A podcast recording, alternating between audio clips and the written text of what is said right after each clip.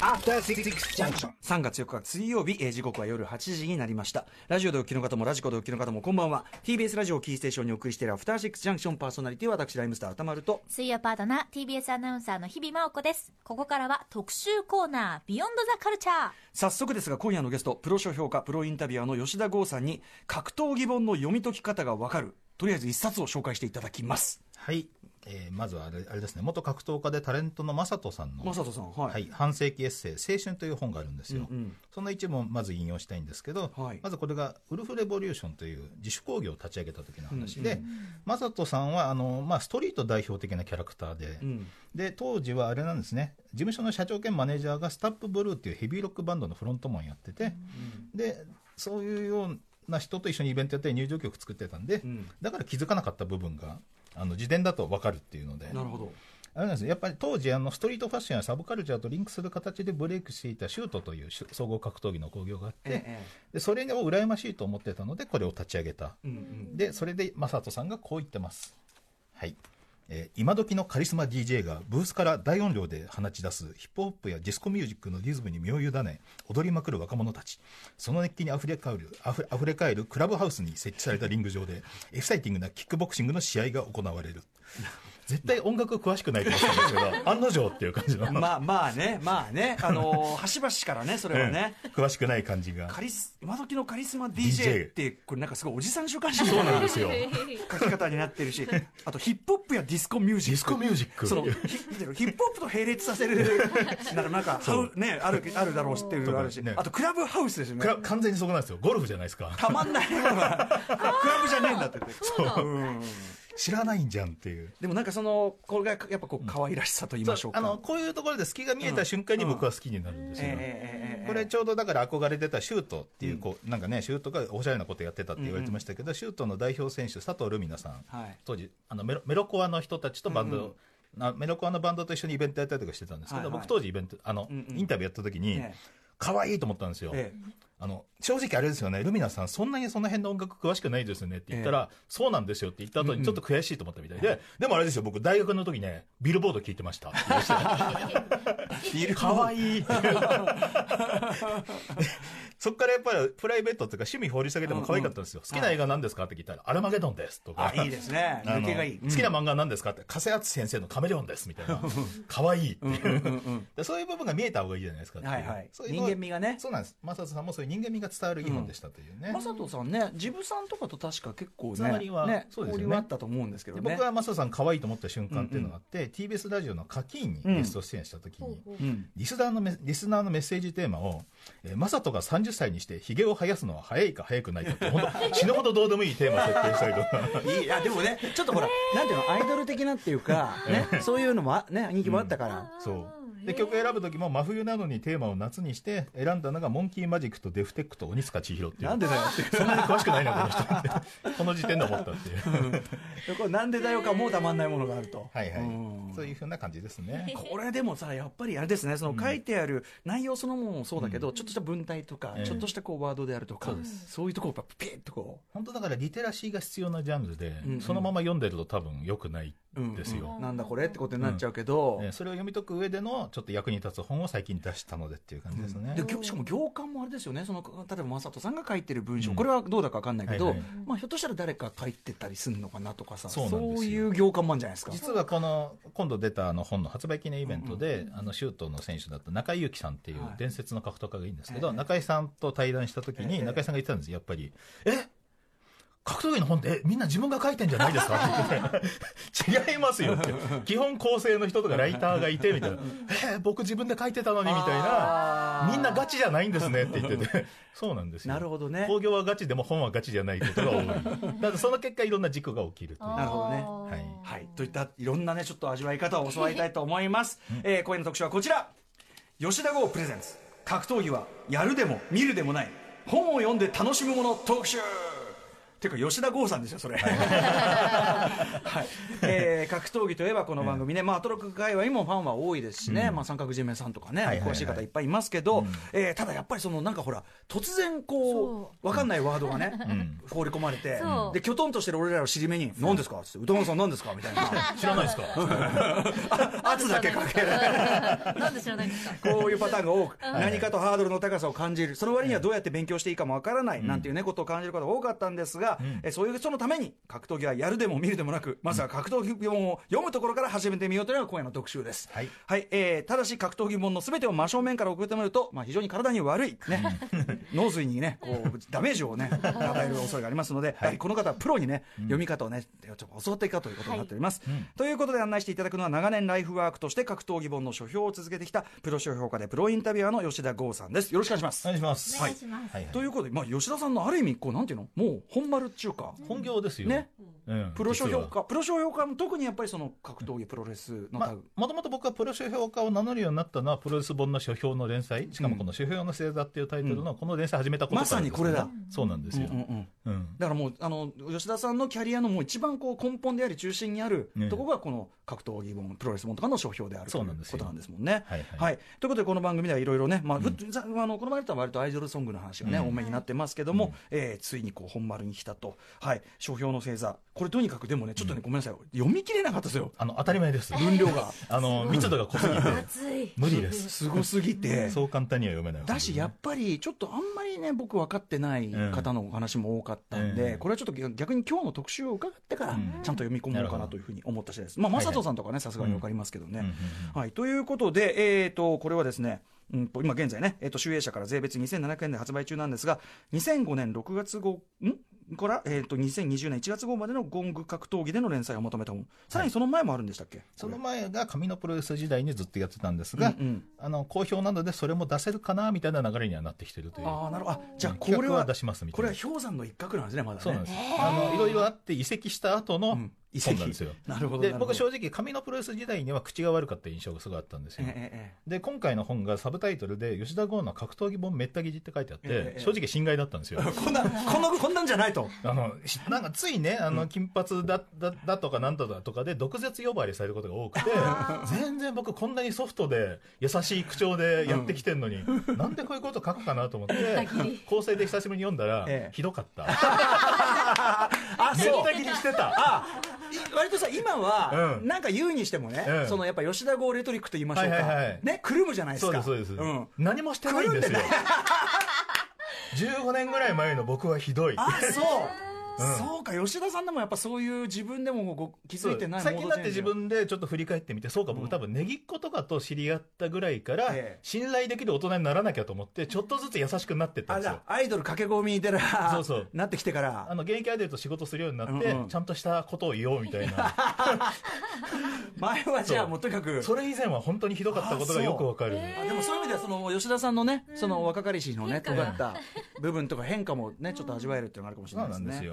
えーといったあたりで、まあ、いろいろそのなんだ書評この今回の書評の星座に至るまでのこう、えー、と格闘技の歴史の流れみたいなのもあるわけですね。そうですね、うん。ちょうどだから僕はプロレス雑誌でその書評の連載を始めて、はいでまあいろいろあってちょうどプライドが盛り上がってる時期にその諸事情で紙のプロレスという雑誌を離れて、うん。そしたら権格から連載頼まれた時期っていうのがこの2005年っていうのがちょうどややこしくなってた時期だったわけですよ。うん。2002年に競馬の石井館長があの脱税とかで在宅起訴されてそれで格闘技戦争が起きたんですよね、うん。誰があの主導権を握るかっていうことで,、うんうんうん。で2003年に大晦日の格闘技がそうか。3つに分裂してでこれが裏で結構ガチなバトルになりでそれにまつわるトラブルとして2006年に、ね、その恐喝未遂容疑で誰かが逮捕されたりみたいな、きな臭いわ。きな臭いごたごたが起きて、どあの地上波放送が撤退され、うん。どんどんどんどん落ちていく、んうん。その時期に始まってるわけですよ。ああそうか。だから格闘技的にはうん。ちょっとこう下がっていく時代、下がっていく時代のドキュメントなので、うん。うんうん。つまり格闘技本のリリースがどんどんなくなっていくんはいですよ。でその結果困った僕がやることっていうのはプロレスの暴露本とか、うん。あのなんだろうなボクシングとか相撲の本とか、学術書犯罪ノンフィクション写真集、まあ、本来格闘技本で、格闘技雑誌で商標しないような本から格闘技要素を抜き出して、どんどんやるっていうのをやった結果、幅広くもなるし格闘技雑誌には本来載るわけのない情報がどんどん載っていったり、あの絶対これめの乗せたら揉め事になるよねみたいなことを普通に乗せてた。それはその吉田さんなりのそのさじ加減なのか、それとも若かりしもあるのか、若かりしもあるし、まあ、基本本に載ってることだからいいよねってあまあ書いてあるんだからね。そう。それ売ってる本に書いてあるそうですんだからね。僕のせいじゃない。っていうスタンスで。忘れられる権利。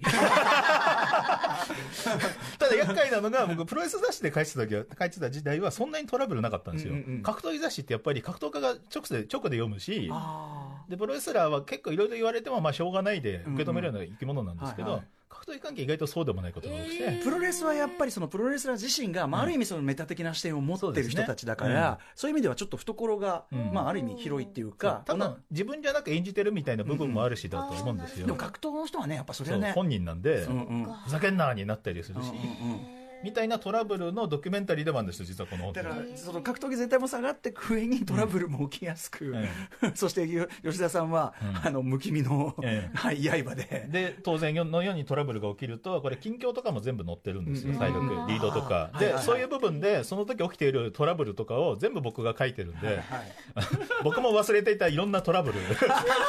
ろんな情報がたっぷり詰まってい丸て吉田剛氏、吉田剛トラブル師としても、面白いこの時期これかみたいな そっか、うんわかりました。うんはい。えー、ということで、まあ、その格闘技のね、まあ、この、えー時代ね、ちょっと下がっていく時代と、そして吉田さんのね、さまざまな冒険と言いましょうか。ははいいはいえーこんな感じが読める本、うんえー格闘技初心者の我々もですね、えーまあね、ちょっとね、はいダメージをいきなり直で受けないためにもですね、えーぜひこの格闘技本の読み解き方を本日の特集で、じゃあ、改めてよ教えていただきたいと思います。はい。えー一旦お知らせです。After Six Junction. 時刻は8時13分。TBS ラジオアフターシックスジャンクションここからは聞いた後に世界がちょっと変わるといいなな特集コーナービヨンドザカルチャーです今夜は吉田剛プレゼンツ格闘技はやるでも見るでもない本を読んで楽しむもの特集をお送りしています。はい。ということで、改めてよろしくお願いします。はいお願いします。はい、まああのね、あの詳しくはと言いましょうか、まあしゅこのドスンとしたものをね読みたい方はぜひこの書評の星座、えっ、と集英社からこのね現在発売中のこちらを読んでいただきたいんですが、まあここにも載っているものも含めて、はいはい。えーここから吉田剛さんにね、はい。いくつか格闘技本をまあ何パートかでご紹介いただく感じですかね。はい。じゃあまず行ってみましょうかね。はいまずはこちらから書き手が格闘家の格闘技本。まあ先ほどうん。一発目に正人さんはいはい。ご紹介いただきましたけど、うん。特徴としては？特徴はまあさっきも言いましたけど基本本人が書いてないですよね。これはもういいんですか？公然とこれは。まあそうですね。本当にごく一部。あの須藤元気さんとかあのさっきの中井由紀さんもそうですけど、はい。客観的で自分で書いてるのは本当ごく少数で、うん。基本的にはいろんな人たちが書くことによる、うん。あの事故なり不思議な感じが面白いうん。ジャンルです。なるほど。その自分で書いてる人っていうのはやっぱり読んですぐわかるもん？わかりますね、うん。あのーすごい冷静な人たちがちゃんと書くんで、うん。うん。要はそのサブカルチャー的な知識もあるような人たちがそういうことをやっていて、はいはいそうじゃない人たちは基本そうやってタレント本的な作りになったりする、うんうんうん。あとまあ基本やっぱ格闘家の方々は天然ボケ的なタイプの人が多いんで、うんツッコミが入ってようやく成立するような部分も多いんですよ、うんうんうん。うんツッコミなく普通に丸々一冊、これ鵜呑みにすると結構やけどしますよみたいな、だ本当は吉田さんとかにインタビュー形式で、うん。ダハハハを入れながらうん。やるべきところ。を、え えだからそれが入ることでようやく成立するような部分はあると思うんですよ。これでようやく保管がそう 例えば分かりやすく言うとちょっとじゃあ一個読みますかね、桜庭和志さんが、おお桜庭さん。えっと、独創力ですかね？独創力ですかね？独創力独創力。はい。はい、という本を、えっと、創営者っていうところから出してたんですが、うん。これは本当独創的すぎてちょっと理解できない桜庭さん流子育てのエピソードがいっぱい出てくる本なんですよ。でまずちょっとじゃあこのいいきますね、はい。子育て話、うんうん。先日そろそろ生意気を言うようになった長男を叱った。夏休みのある日夕方5時を過ぎた頃に友達の家に勉強しに行きたいというしかし我が家の門限は夕方5時、もう遅いからやめておきなさいと言うと僕いつもいつも6時ぐらいに帰ってきてるよ。だからいいでしょうという。念のため母親に確認をしてみたところいつも帰りが遅いから怒っているのと。へりくつどころか嘘も混じっている。これは良くないと思いきちんと話をした。こんな遅くに友達の家に行ってもし友達の家が火事にでもなったら責任を取れるのかと聞いてみた。え？っていう。急に飛躍したぞっていう。途中までいい感じいいですよ。途中までわかるじゃないですか。途中まですごいうわーってなってたのに。すごい飛んだんですよね。そう。で普通だったらこういう場合って分かったじゃあ絶対6時に帰ってこいその代わり6時よりちょっとでも過ぎたら許さないからなとかそうやって約束を守る大切さを教えるとか、そういう話じゃないですか あのね桜庭さんの息子当時小5でねなんでか人の家で火事よみたいな それ別に時間関係ないからそう。で、桜庭さんというのは実は、あの、隠れてタバコを吸ってたことで有名なんで、桜庭さんだったらそういうことあるかもしれないですけど、その多分火事が起こる原因タバコ小5の子供は大丈夫でしょう。で、当然こう、ね、長男が納得するわけでもないじゃないですか。で、さらにこう続きます。息子は不満そうに、そんなことはないから大丈夫という。全くないとは言えないだろう。万が一火事になった時の話をしてるんだと。さらに追求してみると、息子は大丈夫なもんとつつぶやきながら、まだ文句を言っていた。だが許してもらえないことが分かったのだろう。結局諦めたようだった。並行したんでしょ文字通り文字通りいつまで火事の話してんだって。で、さらにこうまとめます。子供には責任を取れない領域がある。もし友達の家で友達とうちの子供しかいない時に二人に気づかれないように空き巣狙いが入ってきて金品を盗んでいったらどう考えるだろうか。まずうちの子供が疑われるはずだ。そんな状況になったら子供では責任を取れない。だからダメな時にはダメだとダメだと教えてあげなければならないのだっていう。また飛躍してんですよ。あの心配っぽいのいや泥棒入ってきて、うん。怖い危ないから心配じゃなくてそう。泥棒おに前が疑われたらどうすんだよって。やっぱりその桜庭さんご自身のその不良としての疑われがち 体験みたいなのがやっぱあるってことなんですかね、まあ、あの桜庭さんがねあの金品盗んだ話をその後出たりするんで。出るんだ。ちゃんと裏付けが出る。向かいにあった友達の家からお金を拝借したことがあるみたいな。あなただよっていう犯人みたいな。しかもさ火のないところに煙立たないそのままじゃねえかパパの経っていやーでもその経験と説教のこう論理の乖離がたまんないですね、そうなんですよ。験ジャンプ力すごいですね。ポーン。味わいだわ。さすがねグレーシーをぴょんとね飛んで 攻撃した人ではあるっていう。説教の仕方が独創的ではありますけどね。そうなんですただねこれ学んじゃいけない部分じゃないですか。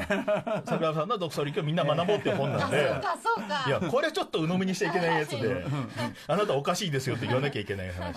息子さんの大丈夫だもんっていうのがなんかちょっと染みちゃいますね。あとちょっと心配になる話だと、桜庭さんってゲーム好きで有名なんですよね、うんうん。そのゲーム好きの謎が解け解ける描写っていうのもあって、はいちょうどこの本が出た時期の方がちょうど40歳だった時みたいで、いきますね、はい。今40を迎えて今後のことを考えると不安になる。真剣に考え始めたら眠れなくなってしまうかもしれない。そんな時僕はまあどうにかなるかと思ってその悩みを考えないようにしている。流れ出る思考を無理やり停止するのである。どうやって考えるのをやめるのかゲームをしたりビデオを見たりして意識を外の物事に移すのである。私がゲームをするのは大体そのためだと。心配になってくるんですよあのーこれいわゆる現実逃避。そうです。ざっくり言うと。しかもこうあれですね。ポポイントとしてはやっぱり一人称が突然私になったり僕から私にね多分意識を外にやったことにより、そうですね。あーそういうことだ 何らかのこう、うん。ステージのチェンジが行われた、はいはいはいへー。これこれでもでもさゴースもしねゴーストの方がこれ書いてるんだったら、こういうとここそ整えるとこじゃないの？っていうね、でもやっぱこのままだから面白いっていうのありますよね。あー。なんか揺ねれ揺らぎが出るっていう。なるほどね、うん。あそうかだから本人の語りをそのまま起こしやってしてたりするんですかね。多分多分そうだと思います。あーなるほどな。いやでもいいいいですね。でも少なくとも桜庭さんのことがち、近くは感じますね。そうなんですよ、なんかねちょうどだからいろいろ不調になってきた時期の桜庭さんが立体的になっていく本っていうああそうか。のあだからその現実逃避っていうのはもうそうか、その時代の桜庭さんっていうのも負けが込んできた時期で。この本はちょうどだからこれ以前の時カメロプロス時代っていうのが桜庭さんが絶好調だった時期のだったんでん書評も元気だったんですけど、うんうん。この本はちょうど桜庭さんが落ち始めてくる時期なんで、ええ本がどんどんどんどん暗いモードになっていくなるほどね、そういうこうだから格闘技師的なシンクロもしているわけだ。そうですね。なるほど。あと本人本というと例えば須藤元気さん。は基本本当に知的な方でしょ？知的だし、てあのー知識も豊富だし、うん。天然ぼあのギャグの入れ方とかもすごいうまいんですけど、須藤さんが明らかにやばいとこまで行ったっていうのが一冊あって、はい。バシャール須藤元気っていう本があるんですよ。バシャール須藤元気。ええ。えっと須藤元気とダリル・アンカーというねあのチャネラーの対談集、えまあ、要するにあのバシャールというね、うん。あの宇宙存在というんですかね。ああちょっとね。スピリチュとの対談集を普通に突っ込みもなく出してるんですよ。あのバシャールとは端末プロフィールによると地球の時間で3000年後の惑星エササニの多次元的存在これしか書いてないんですよ。説明ちゃんと説明してよっていう。説明になっちゃう。もうちょっと調べるとバシャールとはオリオン星のそばにある3次元から決して見ることのできない惑星エササニに住む宇宙船の操縦士でありバシャールからテレパシーでキャッチしたパワーとメッセージを世間に伝えるのがチャネラーのダリル・アンカー。いやいやもうかなりもう全面展開ですね。全面展開です、うん。みたいな本あとねそういうような本をね読み漁ってた須藤元気さんはやっぱ友人に心配されてとうとう格闘技で頭にダメージを負ってしまったんだねみたいなことを言われたらしいんですけどでこの本が本当に何の前髪も前書きとかも何もなく、ええこの本は須藤元気とダリダンカを媒体とする宇宙船名バシャールが東京で行った対話を書き起こしたものですみたいな感じで その後専門用語の説明も何もなく あの無尽蔵のゼロポイントフィールドかっこ量子ゼロバーからのエネルギーとその構造について延々説明したり。これ一とか冊丸ごとあのあれですねあの 分かる前にですねあのねあのねカンペゲームで紹介していただいた。えー、須藤さんこういう感じの時もあったんだ。ニグル性とかみんなが説明なくても理解できると思って大間違いだって突っ込んでたんですけど ところが最終的にはあれなんですよ。このうんバシャールに、うん。その地球異星人と地球全体として公式な形でコンタクトが始まるのは2030年35年以降と言われてそれを聞いた須藤元気が僕は将来的に政治に関わろうかと思っているのですが、ぜひそのコンタクトを取る代表になりたいですねってここで伏線が張られてたんですよ。ああそうか進出への。せそう正解進出、なるほどね。えってことは着々とこの20332037に向けて、うん。須藤さんはこう照準をうん。向けてるってことなんでしょうかね。そう。だからそうこの本を読んだ時に須須藤元気のこの伏線ねようやく今気づいたみたいな人が多かったですね。今もこの感じなんですかね。基そ本でもスピリチュアルな人あので。はあごご一緒したことあるんですけどイベントとかで、うん。まあ、すごいちゃんとした方ですけどね。うん、でこういうことを話すとどういうふうに思われるかとかも全部分かった上でやってる人であるんで、まあ、そうですよね、うん。うんうん。あれはまあそうですその他の本では延々ナンパ事情とかについてずっと書いてたりとか、ナンパ事情？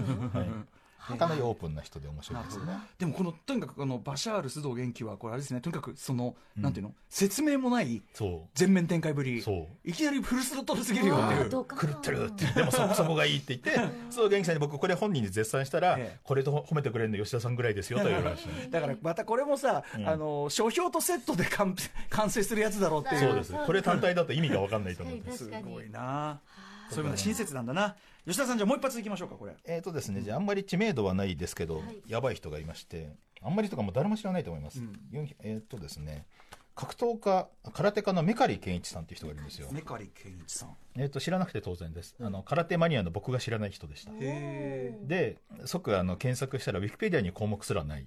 えメカリあのえっ、となんだ、名前っていうかね。あの名打つ名なんとかの名のはい。名名。がで、はい。えっ、とカリに拳健一で、はい。メカリ健一さ日本の心を伝える空手家メカリ健一っていう本が出てて、はい。解明者っていうとこから。ほうほう。これがあまりにも空手バカ一代というか梶原一騎の本だったんですよ。んほうほうほう。あの梶原一騎先生の冒頭っていうのはあのなんかちょっとした名言から始まってみたいな感じですか、うんうんこれもやっぱそうなんですよ。ひ一粒の麦もし地に落ちて死なず一つにてあらん死なば多くの実を結ぶべしかっこ新約聖書ヨハネによる福音書云々からこの男を見よ終戦数年後の沖縄みたいな感じで、盛り上げ方がすごい梶原カジュアル節。うん。そうなんですよ、うん。で何かと思ったらこのメカリケンさんという人は1946年沖縄生まれで沖縄で空手を学び 12, 12歳でブラジル移住。32歳で沖縄に一時帰国した時自分が学んできた空手の方がまるで歌舞伎の見えのような空手ダンスになってたことに衝撃を受けブラジルに戻ると、えっと、ボクシングやブラジリアン柔術。でバリトゥドナの研究を始めたみたいな話で、うんうん。この話がまた完全空手ばかり一代で、うん。要はカポエラと対戦とか60キロ級の南米空手チャンピオン30秒で秒殺とか100人組みて複数回こなしたとか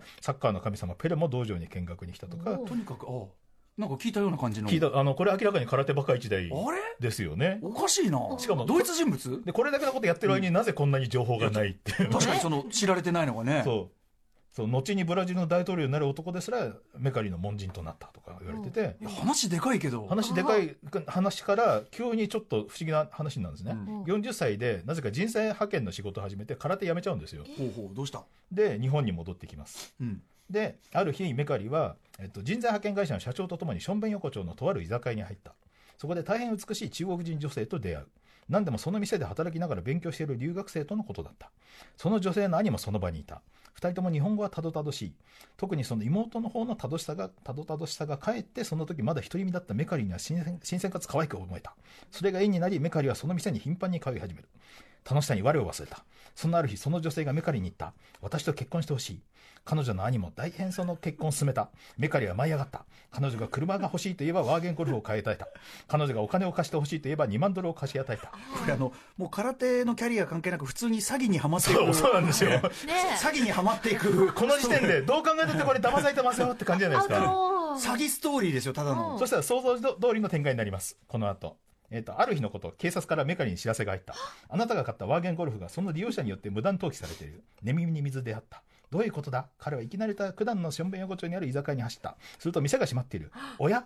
待ったが誰も来ない。しびれを切らせ、メカリが近所の店の店主らに聞いた。この店は本日なぜ閉まっているのですか？店主は答えた。なぜってあんた、その店はもう店じまいして経営者の中国人夫婦は国へ帰ったよ。え、なんだって？中国人夫夫婦だって？こう夫婦だってが夫婦だってが急に川島の節が ちょっと入ってくる。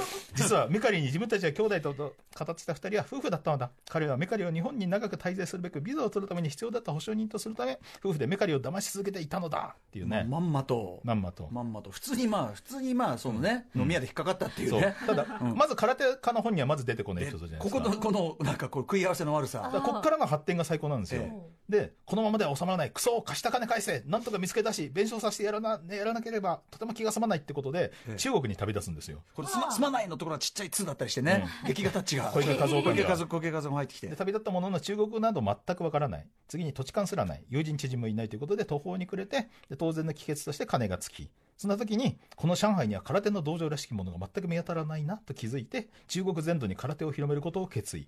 その結果国際空手道連盟会長にして中国をはじめ世界中に門弟数800万人を有するほどの大家となり中国だけで師範300人で門弟数世界一な世界中を飛び回る超多忙な世界的な空手家になったっていう話なんですけど、えなぜ公式ホームページすらないっていう。ウィキペディアもないし誰？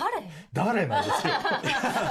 メカリ健一。誰？謎の空手家。そう、誰？幻の、えとにかく世界一の空手家らしいが誰も知らない。大山正達とほぼ似たキャリアを歩みつつ歩みつつ。歩みつつでもしょんべん横丁で詐欺に遭い。そしてその結果中国で大成身一功つ中国で渡り。らしいがそして大成誰も知らないみたいなこれ不思議な本が山ほどまだまだち出てるょっとでもまだまだやっぱ空手師とこいうんのは。なのがだってほんの数年前に出てるんですよ。あえ数年前なのこれそう。なんでえいつの本ですかこれ？これ？これいつだったかな、えっと436ペ比較的新しいの。まそう。あ2016年。う。っそ恐るべしじゃないですか。いやー。大山総裁とかのギミックとかそれはだんだん暴かれてる今、ええ平気でこれをやるんですよ。ええいやいやいやでもわかんないですよ。奥深い。やっぱり、ええ。かか空手界まだまだ人材が。知らないこともある知かもしれない。らないこともあるかもしれないかな。うん。味わい深いな。味わいこれはえこれさこれはどこで普通の本屋に売ってたんですかこれ？いや当然だから大きな書店の格闘技コーナーにしか置いてないんですけど、うん。あ知らるんだ。知らない人の本が出てるなと思ってパラパラめくったらやばーとで思って。も大手の本屋さんに置いてあるんだこれは。うん紀ノ国屋で買いましたアマゾンで売ってるよ。そうそうそう、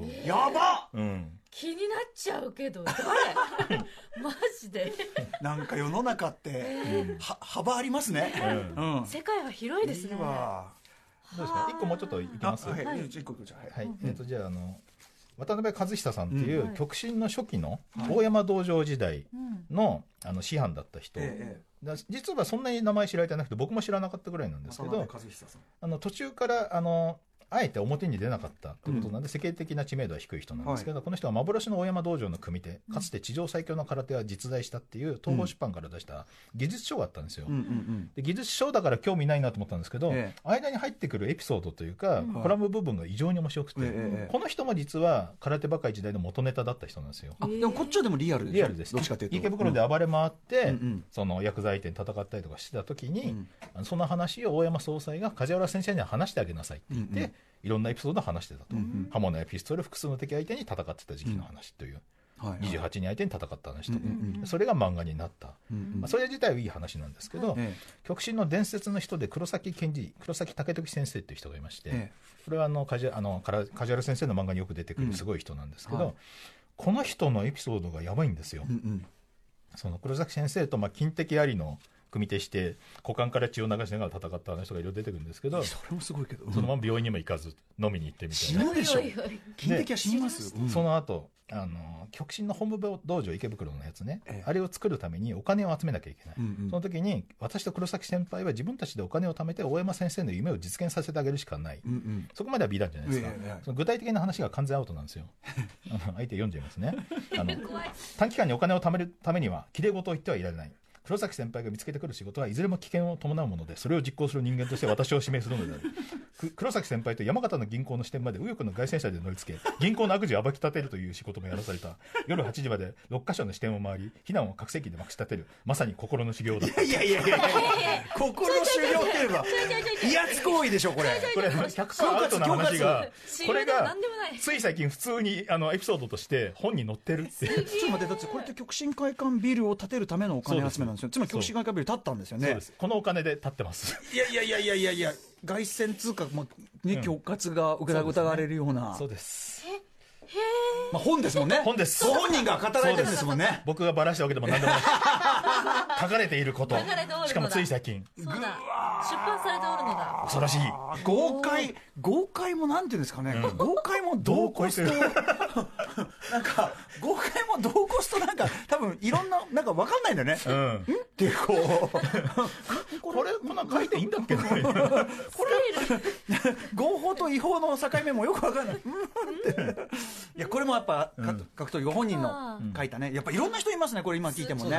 タイプがね。とんでもない。ああすでに面白い、へ ちなみに最近だと青木真也さんの本を紹介する機会が多くて、ええ。やっぱ青木さんはあの本もいろいろ出してて面白いんですが、ええ。ちょっと珍しいパターンの本もあったんですよね、ん。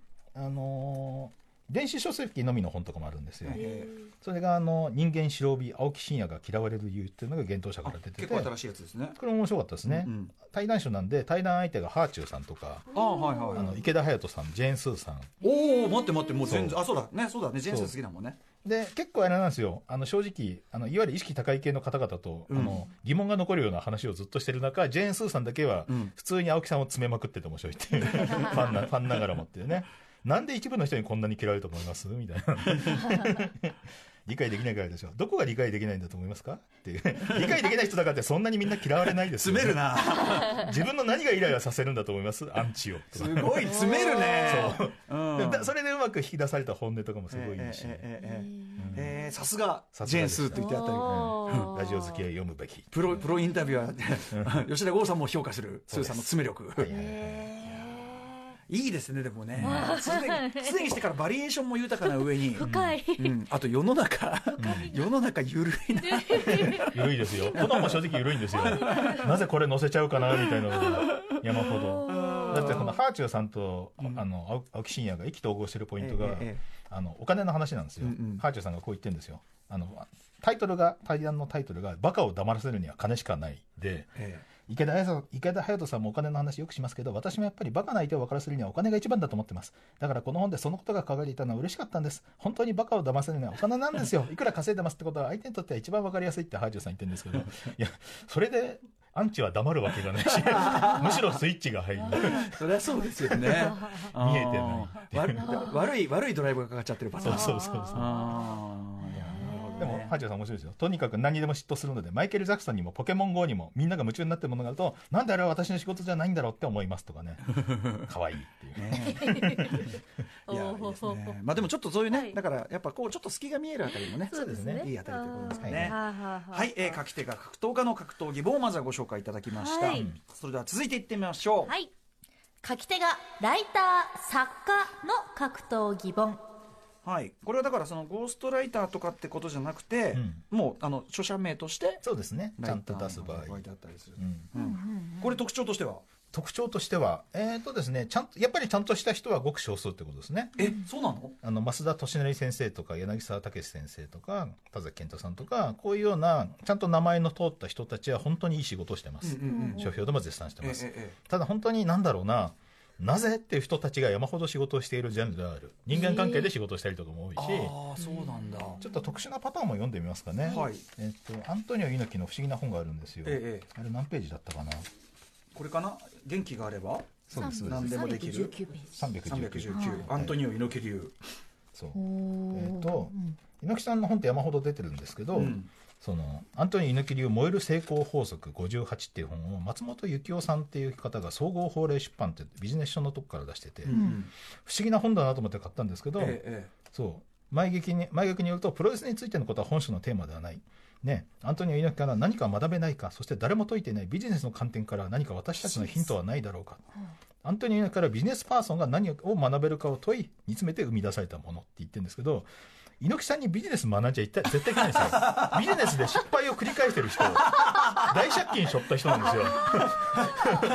金銭的には本当デタラメで有名な人で。確かに確かに確かに。そう。うんうん。でこの人は結構なんかね有名な人らしいんですよ。著書松本松本幸夫と幸夫さん。ヒューマンラーニング株式会社代表取締役。NPO 法人日本プレゼンテーション協会認定マスタープレゼンターとかね。なんかいろんなそうスピーチプレゼンテーション交渉などのコミュニケーションの主なテーマに年間200以上の研修講演を行う人でこれまで孫正義やスティーブ・ジョブズの本出してきたらしいんですがもうそれはねすごいね。この本と同時期にこの人が出版したのは生島博士に学ぶ聞く力考える力伝える力だったりとか気のせいか毎回学ぶ相手を間違えてるっていう。いや、まあ生島さんもね、もちろんね、まあ、TBS が誇る徘徊老人としてご活躍中でございますが、えーこの間、この間ご本人にね、うん。おお会いしましたけど、ああ、そう、でもなんか、いや、いでもなんかこう、チャーミングな感じがしますね。そうですね。でもやっぱり、この本がひどいのが、猪木さんの取材もしてないんですよ。うんそうで、あ、その、だから学ぶっていう時に、うん。え、ってことは今も、猪木さんが、うん。この最近出した本何冊かを読んで、分析？そこから学んで、猪木さんはこういうことを考えてみたいことを、ビジネス的に解釈した本なんです。チャレンジフルチャレンジだチャレンジフルです。だし、まあ、イージー？イージー。うん、例えば、あの部下の能力や主張を全く出させずに抑え込んでしまっては良い意味のプロレス的にはならない。まずこちらは相手の技を受けること。これが猪木プロレスから学べるビジネスであるみたいな感じでプロレスをプレゼンに入れ替えて考えてみてほしい。あ？どんなインパクトのある必殺技を今日はプロレスで見せようかどんな驚きを今日のプロレスでは用いてみようか。どんな感動的なプロレスの試合のストーリーを見せようか。やはりプロレスとプレゼンは重なっているのだって絶対重なってないし。重なり今んとこ感じられてないですいくらでも言えるじゃないですか？プレゼンにケケツは決まってないとか、プレゼンも格闘技の同じ真剣勝負だとか、地味でもいいからグラウンドで追い詰めて判定でもいいから結果出すべきとか、いくらでも言えるんですよ。どんなもの何でもできるで。どんなものでも置き換えられるしあとプロレスのってってか合ってねえよ。この短いとこでも、そう。うん。ああそっか。まあそういうちょっとちょっとねイージーな感じも。そもそも猪木を理解しないというか、それとかプ猪木のロプロレスも怪しくないですか俺だってそう猪木の政界進出について当時は消費税廃止とか削除を謳う候補者は多かった。もちろん票が多く取れるのが大きな理由だろうしかしアントニオ猪木は自分の信念のもと平和と外交をメインにしてアピールしたのであった、もちろん猪木の天命である環境や食料問題を打ち出して世界平和を目指すというのであったって言ってるんですけど、猪木が売りにしたのは国会にまんじ固め消費税に円髄切りなんですよ。全然消費税にアピールしてるんですよ。知らないのかよみたいな。そうだよね。読んでんだよそうだよね。もっと言うと消費税に攻撃を仕掛けているように見せて円税切りっていうのは実は当たってなかったりもするっていう意味なんで。そういうような解釈もできるんじゃないかとね。あひょっとしたらね分かった上で。ーそうそうそうか。分かった上でも言ってらっしゃる可能性もあるぞというね。よりねよりグリッと。みたいな、あのーもの誰かライター作家が書く場合のズレっていうのがいろいろ出てくるんですね。要するにその人のその理解度とかにもよってきますもんね、そうですそうです。あとこのやっぱ松本幸夫さんねその、うん。やっぱ著書並べると、その福島さんとか、はいはい。やっぱある種のこうあってこう、あって。いうあってこう感じが浮かべるわけですもんね。これ単体だと気づかなくても並べた瞬間に見えてくるなっていう、やっぱ横も大事ですねこれね。気になうんる。立体的考え方大事。とかね。例えば塩沢幸人さんという方がいらっしゃいまして、はいこの人はものすごい分厚いあのいなんだろうな石原裕次郎の本とか、うん。えっ、となんだろうないろんな映画の本とかも出してるんですよ。塩沢幸人さん。でもともと平凡にいた人ですね。かなりご高齢の方で,、うんうんでそんな人がちょっとまあ格闘技本の間では非常に評判が悪いんですよ。ほうほう。僕もずっと批判してるんですけど、え UWF 戦士っていう本をうんうん。前に最初に出したんですね、はいこれがもともと実は百瀬さんの本とかも出してハードカバーで600ページ以上の本をずっと出す人なんですよ、うん、分厚い。分厚い。そして読んでみると本当に悪文。悪文 読んでられない、あらまあ600ページ。うん、僕がか監督して書評したってだけで水道橋博士に絶賛された。よく読んだね。っ てあれすごいよって言われたぐらいのへ悪文だらけ。しかもこの UW 選手ってどういうものかっていうとあえて選手や関係者に取材せず当時のシュープロや選手の選手の著書などを主な資料にして大幅引用しながら歴史を振り返るわけなんで、要は、なんだろうな、新しい発見とかは別に何もないうん。歴史書ではあるんですけど、うんうん。そもそもその試合の解釈、うん。要は実は真剣勝負じゃなかった試合を真剣勝負と解釈して書いちゃってたりとか、あ雑すぎるし、そもそも文章がひどすぎるのは、例えば、この塩沢さんはプロレスをこういうふうに定義づけてるんですよ。ーうんえプロレスは産業社会の中で共同体が崩壊し尽くされ、その構成員がプロレタリアート化し、都市のル民となった後で彼らの心の中に残ったボロボロに破壊された祝祭空間、共同体的なお祭りの残滓、それらの、それの形骸、それらを観客たち個々人、参加プロレスラーたちが持ち寄って市場を盛り上げる、刹那の夢、だったとでも言ったらいいだろうか。いいだろうかじゃねえいや最後だけあの本呪みたいになってるから。本当にやったら呪いのみたいになってるから。最後だけ「とでも言うのだろうか」って言ってねえよみたいになってる いいねこのでもなそうんでこんな難しいこと言いたがるのかっていう。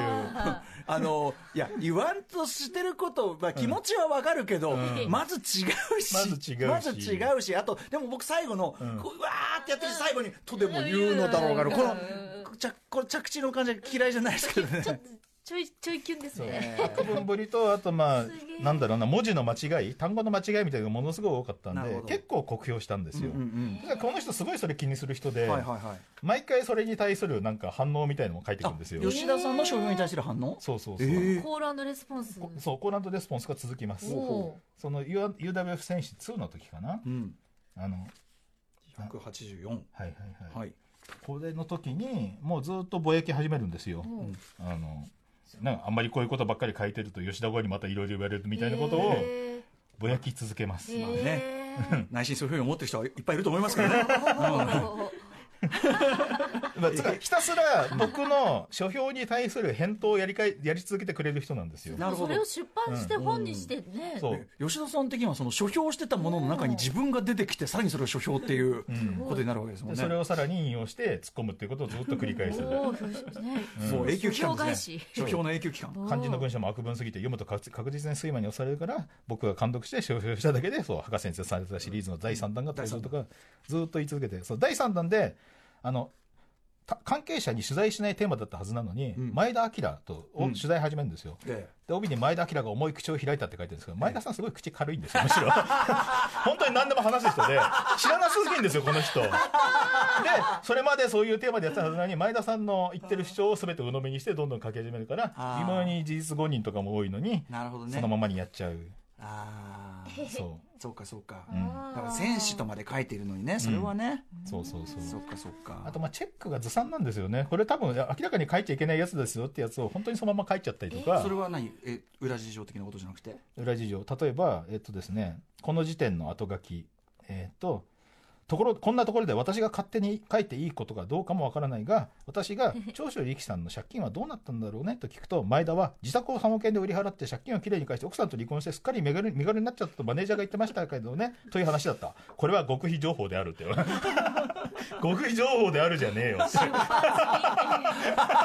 本。本ことばっかやってるんですよ。ただ今ね吉田さんがこれ今ね、あの朗読して「あはは」って言ってもこれは本に書いてあることですよね、そうです。ね。で、その後ちゃんと奥さんとも和解して、再婚して、今は平和になってるので、大丈夫です。この。時点での、この人が明らかに踏み外しちゃったエピソードです。なるほどね。この時点ではなしだったということね、そうそうそう。ね書いていいことかわからないけれどもって書いてあるっていそう。ダメだよっていう。完全にダメな人です、この人は。へえでもなんかそのねプロのライターさんが入ってればその格闘技の方の方ご本人がやるより客観性が出て安心かと思いきやそういうことでもねえんだ。で、これで前田明と繋がったことで、この前田明の自伝を 3, 三分冊で出すんですよ。ん。格闘者前田明の時代1っていう。ちょっとこれの冒頭もひどいんで、ちょっとまた言いますね。はい。本文の1行目が前田明が生まれた大阪市港区南一岡は運河沿いの町だという。なのはいいけど2行目でいきなり私にとっての運河の町というのはこんな場所だったって自分語りが始まり3行目から24行目まで本当になんか本の引用とかで本当ひどいんですけど なんだっけなまず読みます悪文というか。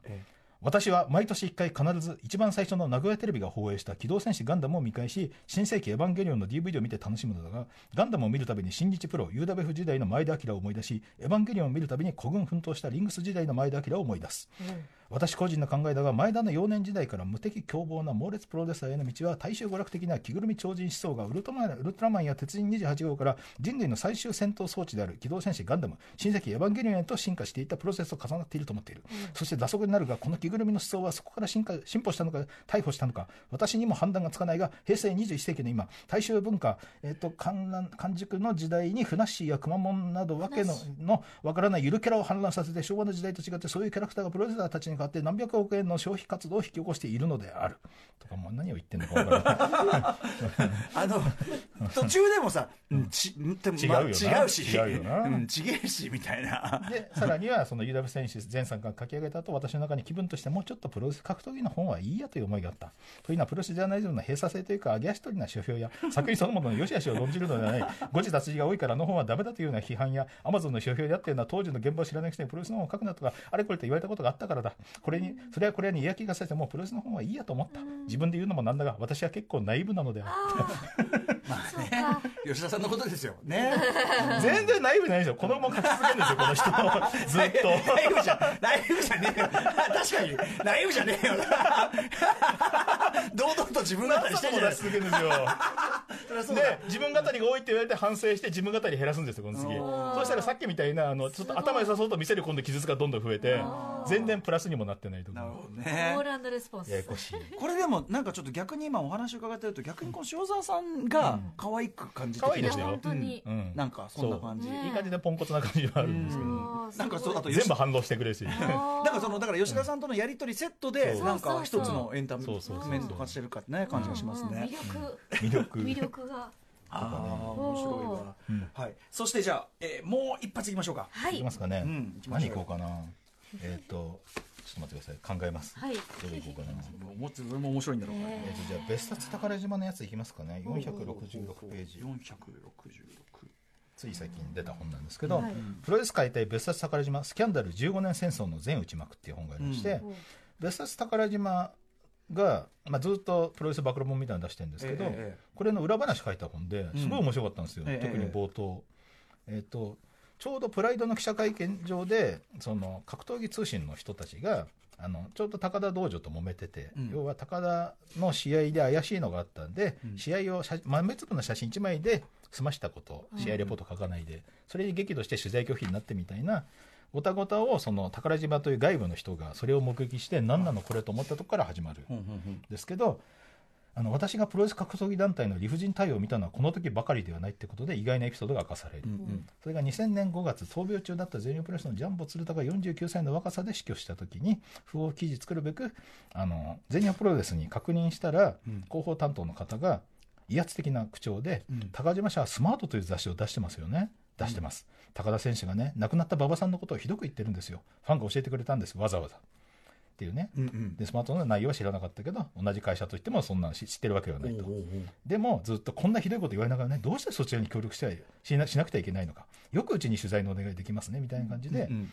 呼び出されたうんんですよ、はい。た全日本の事務所に。ええええでど確認したところ高田の言葉の中にジェイトボブの体の大きさを揶揄するような部分があったことが分かった、ええうん。これ正確には実はええ。高田さんがヒクソンに負けた直後に、うん。あのジャイアントパパがうん。高田のことを芸能人になりたい人練習もしてないとかディスりまくったんですよ。あのうんうんうん。あんな負けて当然ぐらいのこと。を、はいはいはい。はいプロレス界を守るためにうんうん。みたいな部分もあるんでしょうけど、それに対して高田の信彦が激怒して、はい何なのあのアッポーみたいな感じで、あいつのが練習してないし、あいつのがみたいなことを反論したことがあった。うんうんうんうん。で、それ、とところがそれが紙面に載った直後に馬場さんが亡くなっちゃって、はいはい。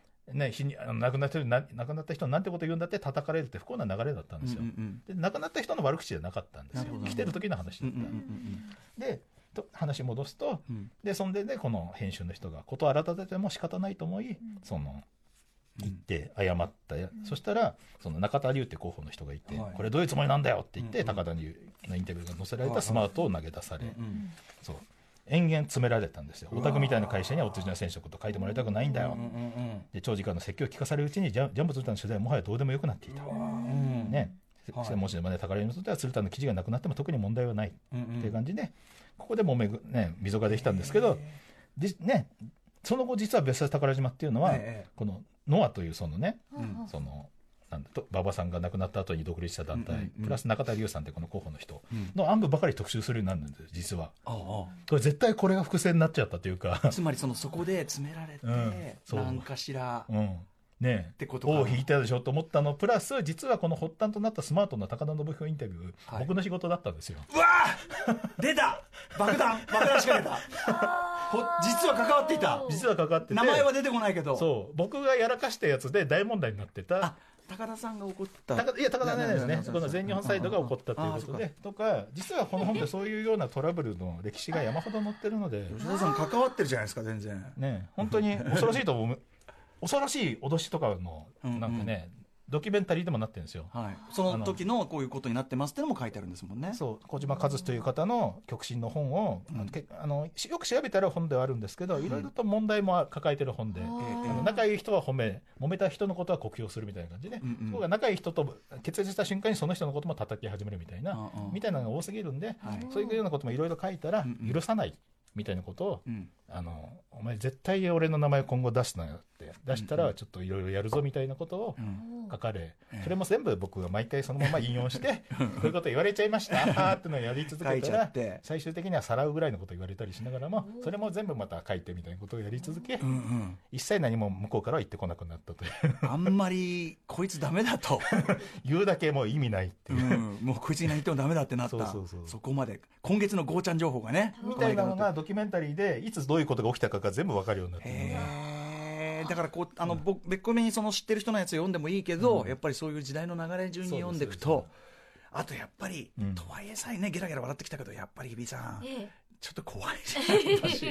ちょっとねこの世界ね。怖い世界で頑張って戦ってはいますだからその吉田さんの、うん。まあ本当にね、あの際どい線をええ。渡ってきたという、ね。それの記録にもなってるってことです戦いね。戦いの記録、ね単行本2冊分ぐらいの厚さがあり情報量は多分何冊分かも分かんないぐらいの密度なので、これをだって書くために何冊読んでんだって話ですしねまたね。投資は相当ですよ本当に。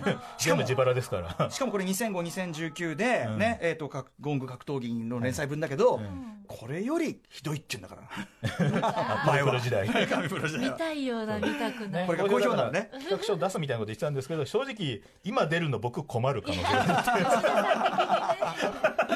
ね。これ読んで怒る気持ちは分かるっていう感じになる。おそらく。いやーでもちょっともう今日だけでもいろんないろんな感情の乱高下がありましたね。僕はあれですよね同業者で年上の人間の仕事の不手際に関してはいく何書いてもいいと思ってる部分はどっかにあってうんうん本当同業者に対して冷たいんですよ。まあしょあのライターとかねそうそうそう。そういうのはね。でもそれはプロでやってんだからねそうそうそう。れはね。うん。僕は間違ってないつもりであったんですけど、うんうん。言い過ぎてた。吉田さんのそのモードってすごいな。はい、えー、ということで改めてね、えー吉田剛さんの、えー本当に渾身のねというかね、あの、ありがとうございます。書評の星座、吉田剛の格闘技本、めった切り2005から2019は集英社より発売中です。えっ、と、税別2700円、ただ同然。はい。そして、えーお知らせをどなたありますか？そうですね、えーとですね、今月28日には吉田剛の巨匠ハンターという、えー、とアニメ関係者のインタビュー集が毎日新聞出版社から出ますね。どうし、すごいっすね、吉田さん。富野義行さんとか吉子義和さんとか出てるやつですねす。ごい。